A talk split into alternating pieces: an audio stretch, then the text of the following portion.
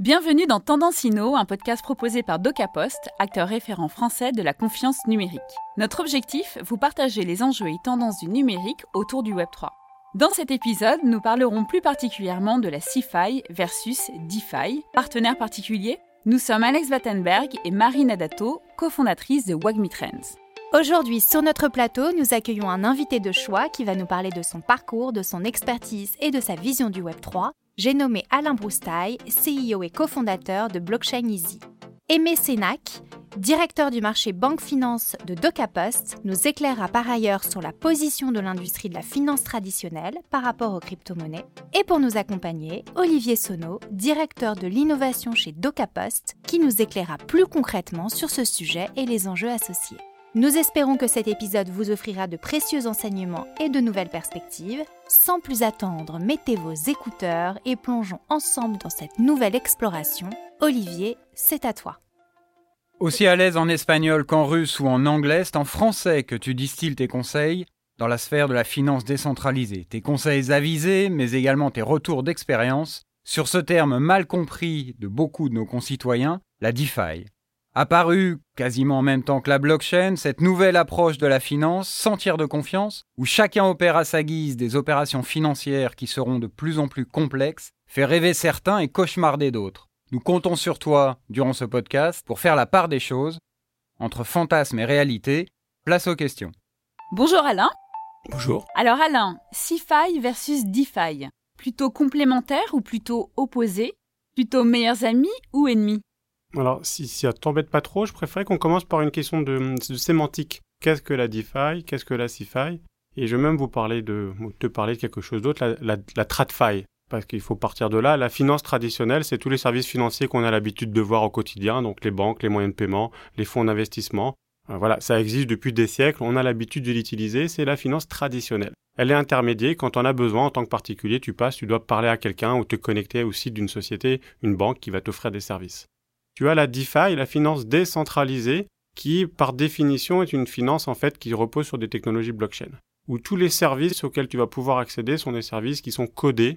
C'est du logiciel en fait, donc ce n'est pas une personne qui te décide, qui décide si elle va ou pas t'offrir un service. Ce n'est pas un, logiciel avec des règles définies de manière arbitraire par une société, c'est du code. Tu lis, c'est des règles, et si tu es d'accord avec ces règles, bah, tu peux, en cliquant, en l'utilisant, accéder à un service en ligne, un service sur une blockchain.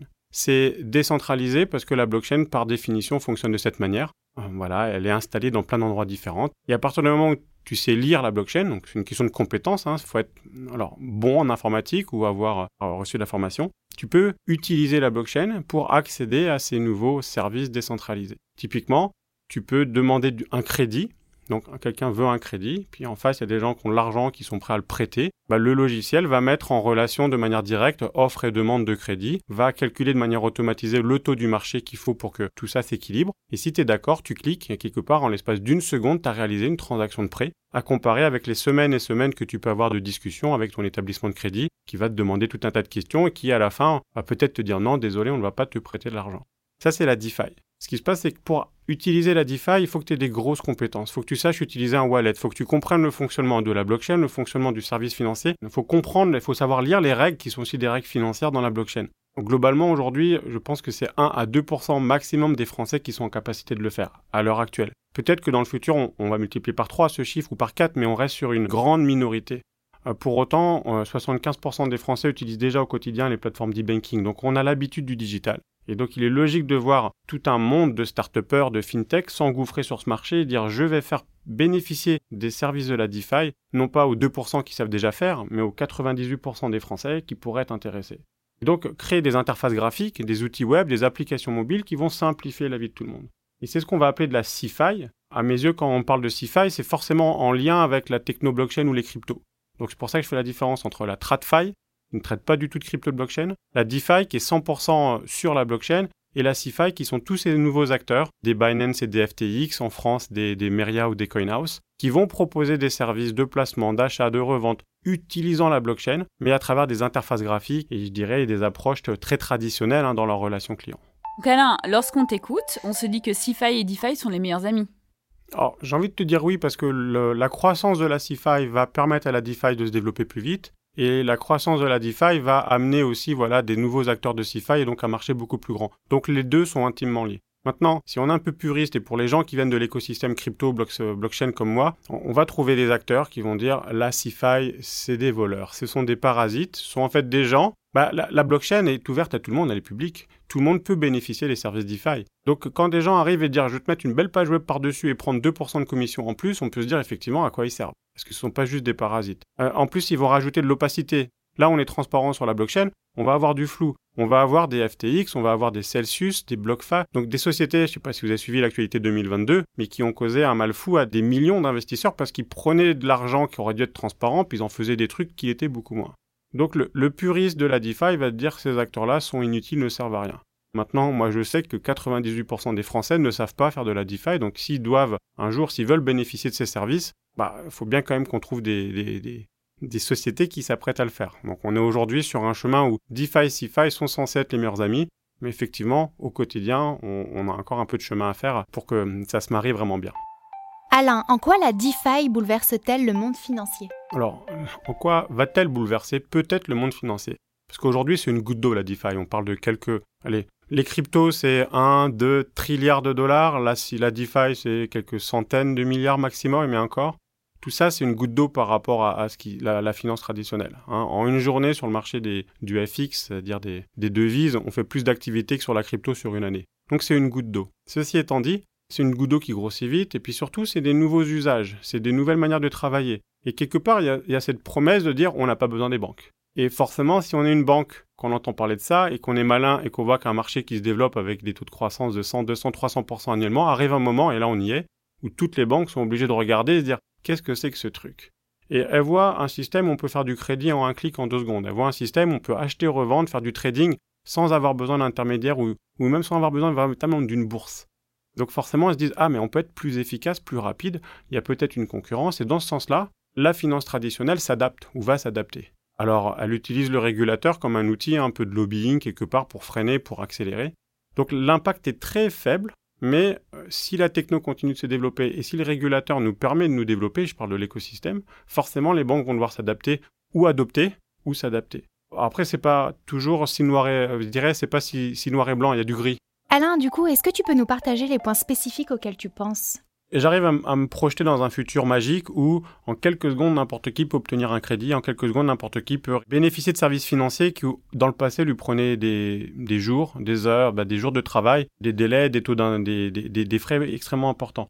Ceci dit, pour que ça fonctionne, ça, faut qu'un, qu'on ait une technologie fiable. Et aujourd'hui, autant la techno blockchain est fiable, autant on a encore des risques de cybersécurité à tous les étages. Il n'y a pas une semaine ou un mois sans qu'on ait des hacks qui viennent un petit peu, je dirais, freiner le développement de la DeFi. Puis on a un vrai sujet, c'est le régulateur. J'en ai parlé tout à l'heure. Plus ça grossit, plus il s'intéresse au sujet, plus il demande. Alors un coup c'est le KYC, est-ce que vous connaissez votre client, c'est l'origine des fonds, la AML, ça va être euh, le respect de règles d'endettement, des choses comme ça. Et plus le régulateur se mêle des sujets euh, euh, DeFi, plus quelque part les acteurs de la DeFi doivent les uns après les autres arrêter ce qu'ils faisaient en disant bah ça on peut plus le faire. Donc euh, on freine un peu l'innovation, mais en même temps, plus le régulateur régule, plus ça permet à ceux qui sont dans les clous de s'exposer et de pouvoir enfin se tourner vers des institutionnels ou des grands groupes ou des investisseurs d'une autre catégorie que les petits particuliers pour dire regardez là on est propre, on est carré, on peut y aller. Donc moi j'ai envie de dire si tu veux que tout se développe, euh, il y, a des freins et le futur est, pas est pas écrit, on va le voir que la technologie blockchain et la DeFi permettra, c'est certain, si elle est acceptée, si elle se diffuse, d'améliorer la finance telle qu'on la connaît. Par contre, il y a quand même un point sur lequel moi je suis certain, c'est là qu'il y aura la vraie révolution, qu'il faut suivre. C'est euh, ce que la blockchain ou la DeFi permet de faire que la finance traditionnelle ne peut pas faire.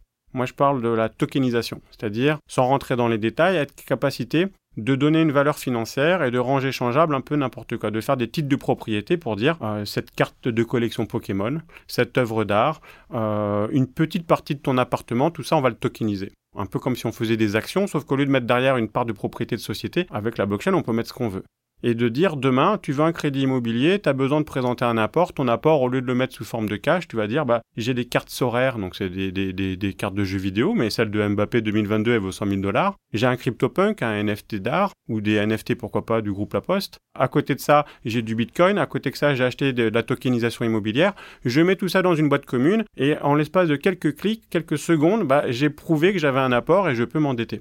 Et je mets sous séquestre en collatéralisation pour pouvoir, euh, voilà, euh, si je ne paie pas, si je ne rembourse pas, bah on vient prélever chez moi et on va, on va me prendre mes NFT, on va me prendre mes cartes horaires, on va me prendre mon immobilier tokenisé. C'est des choses qui sont pas possibles aujourd'hui, pas du tout. Et ça, si tu le fais au niveau du particulier, c'est rigolo et c'est innovant. Mais tu fais ça au niveau des entreprises, tu permets demain à une banque d'investissement, à un trader de dire je vais prendre des barils de pétrole, des actions de société, des cartes Pokémon aussi, tant qu'à faire, parce qu'on ne sait pas sur quoi il va trader, je vais mettre tout ça, puis je crée des produits structurés hyper innovants. Et le tout qui peuvent se dérouler de manière automatisée en quelques clics sur, euh, sur, euh, sur Internet, je dirais on-chain. C'est la vraie promesse de la DeFi, c'est faire des choses qu'on ne pouvait pas faire avant. Et ça, c'est, ce sera magique si on arrive à le faire.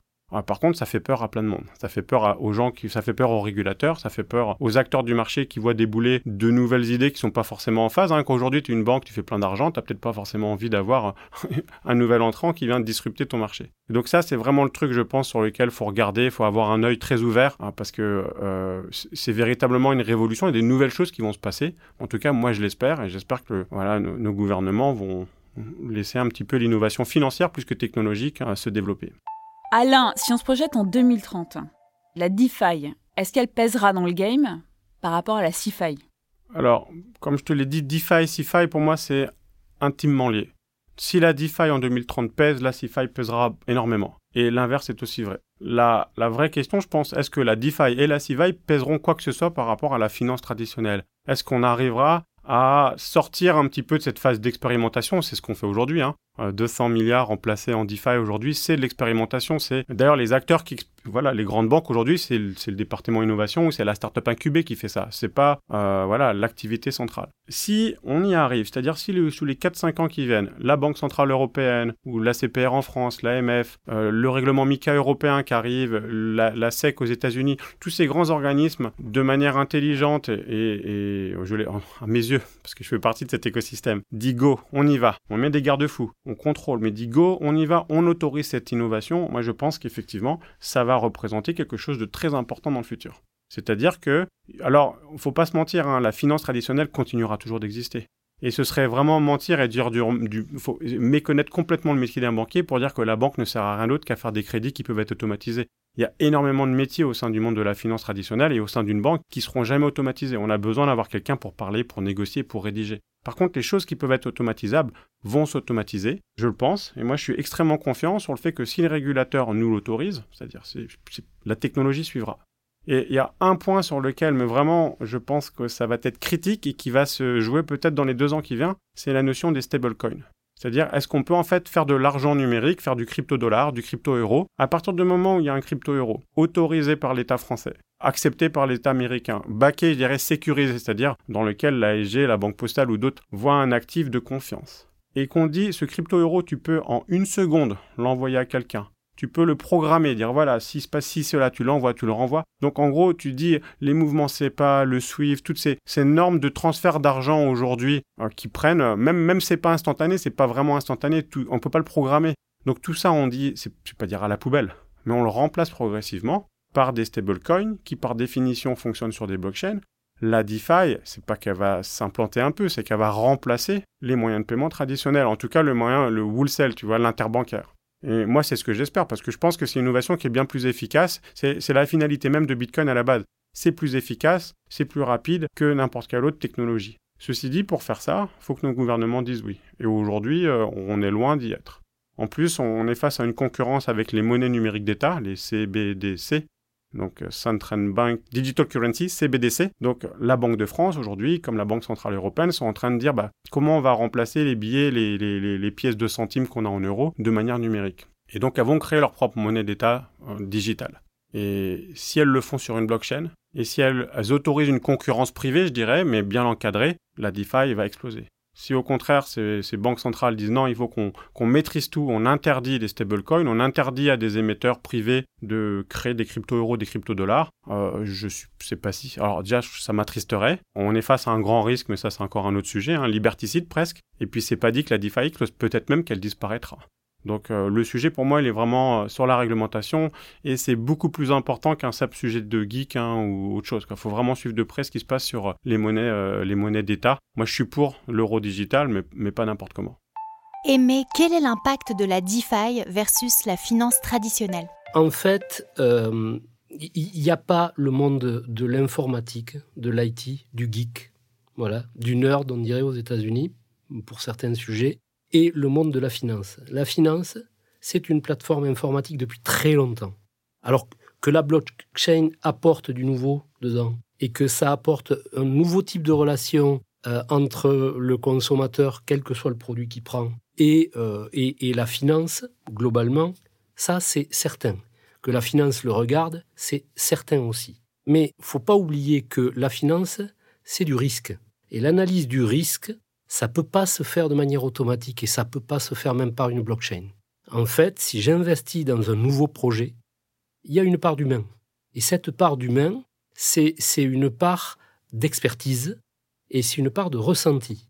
Il y a tout un tas de boîtes qui font exactement la même chose, qui déposent exactement les mêmes dossiers dans exactement les mêmes banques, et pour autant tout le monde n'a pas son crédit. Et tout le monde ne peut pas se lancer. Et ils font des tours de table et ils ne sont pas capitalisés de la même manière. Pourquoi? Parce qu'un homme ne vaut pas un autre homme. Et pour reprendre le sujet de la liberté, c'est bien ça la liberté.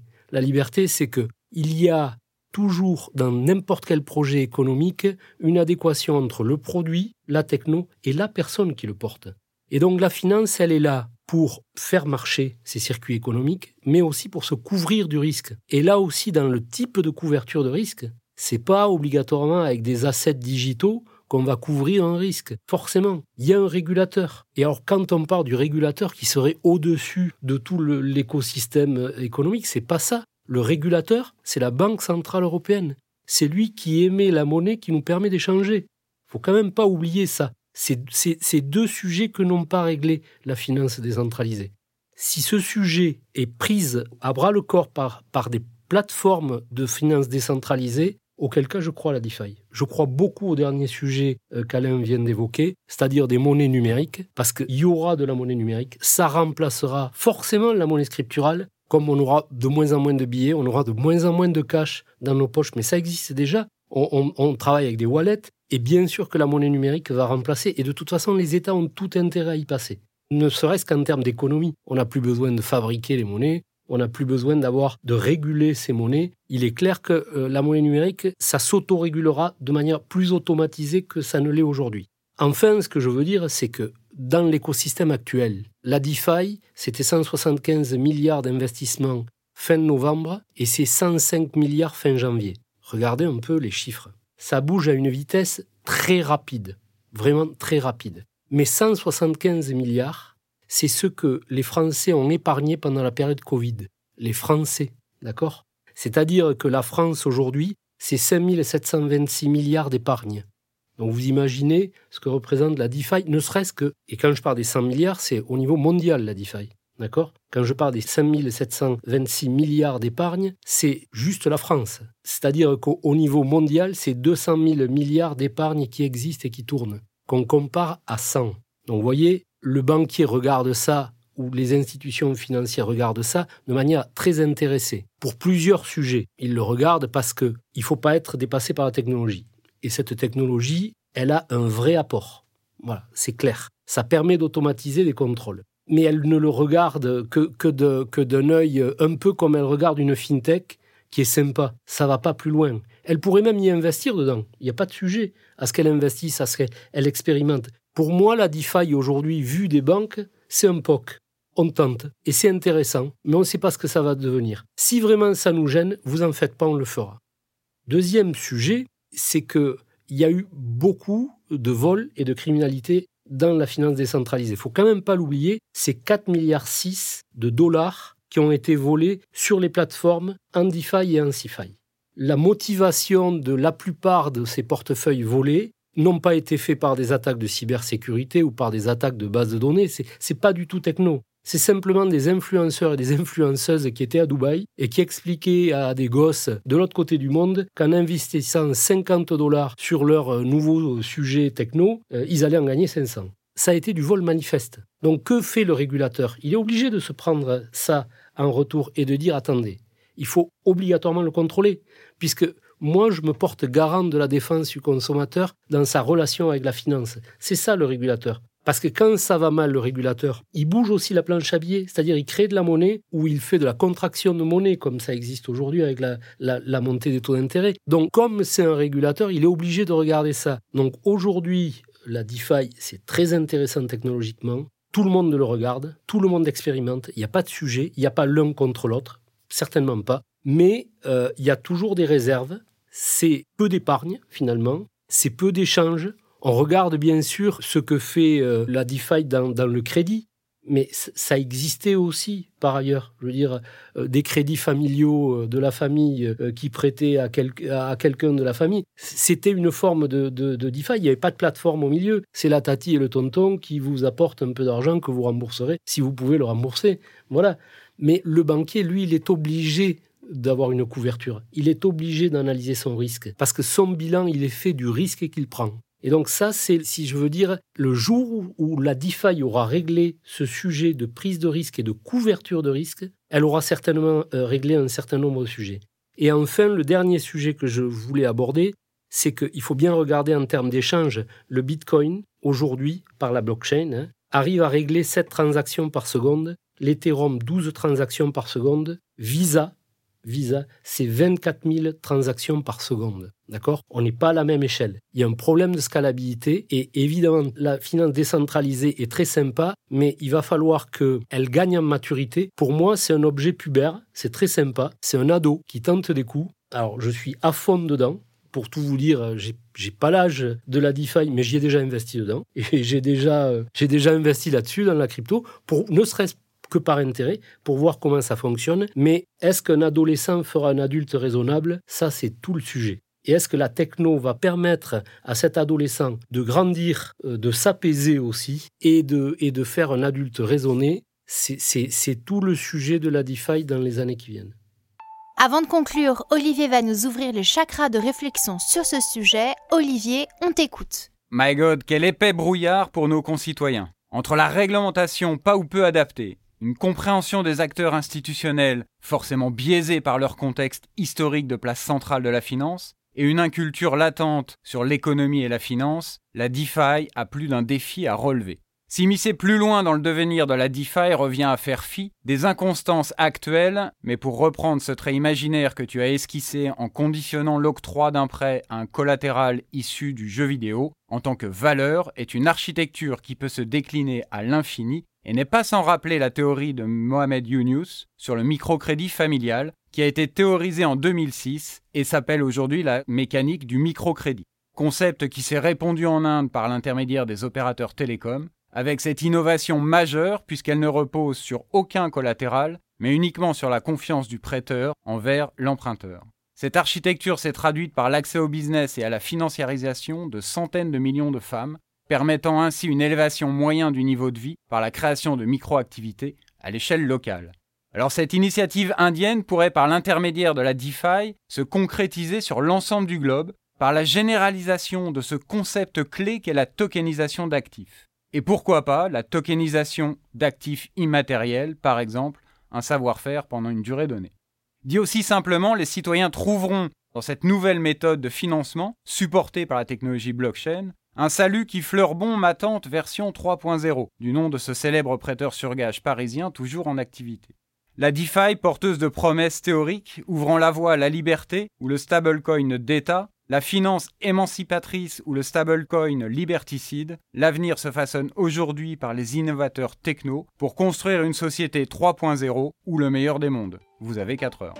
Voilà, cet épisode touche à sa fin. Nous espérons que cet échange vous aura apporté de nouvelles connaissances sur la DeFi, la CeFi et la TradFi, ainsi que de nouvelles perspectives de compréhension. Nous remercions chaleureusement Alain Broustaille et Mécénac ainsi qu'Olivier Senot pour leur participation et leur expertise. Nous espérons que vous avez apprécié cette discussion aussi passionnante qu'enrichissante. N'oubliez pas de nous suivre sur les réseaux sociaux de DocaPost et de Wagmi Trends pour être informé des prochains épisodes. Tendancino, c'est terminé pour aujourd'hui, mais n'hésitez pas à nous envoyer vos commentaires et bien sûr à partager cet épisode s'il vous a plu. Nous serons ravis de vous lire et de vous répondre. Merci de nous avoir écoutés et à très bientôt pour un prochain épisode avec un leader du Web3. Retrouvez cet épisode sur le site de DocaPost ainsi que sur toutes les plateformes de podcast.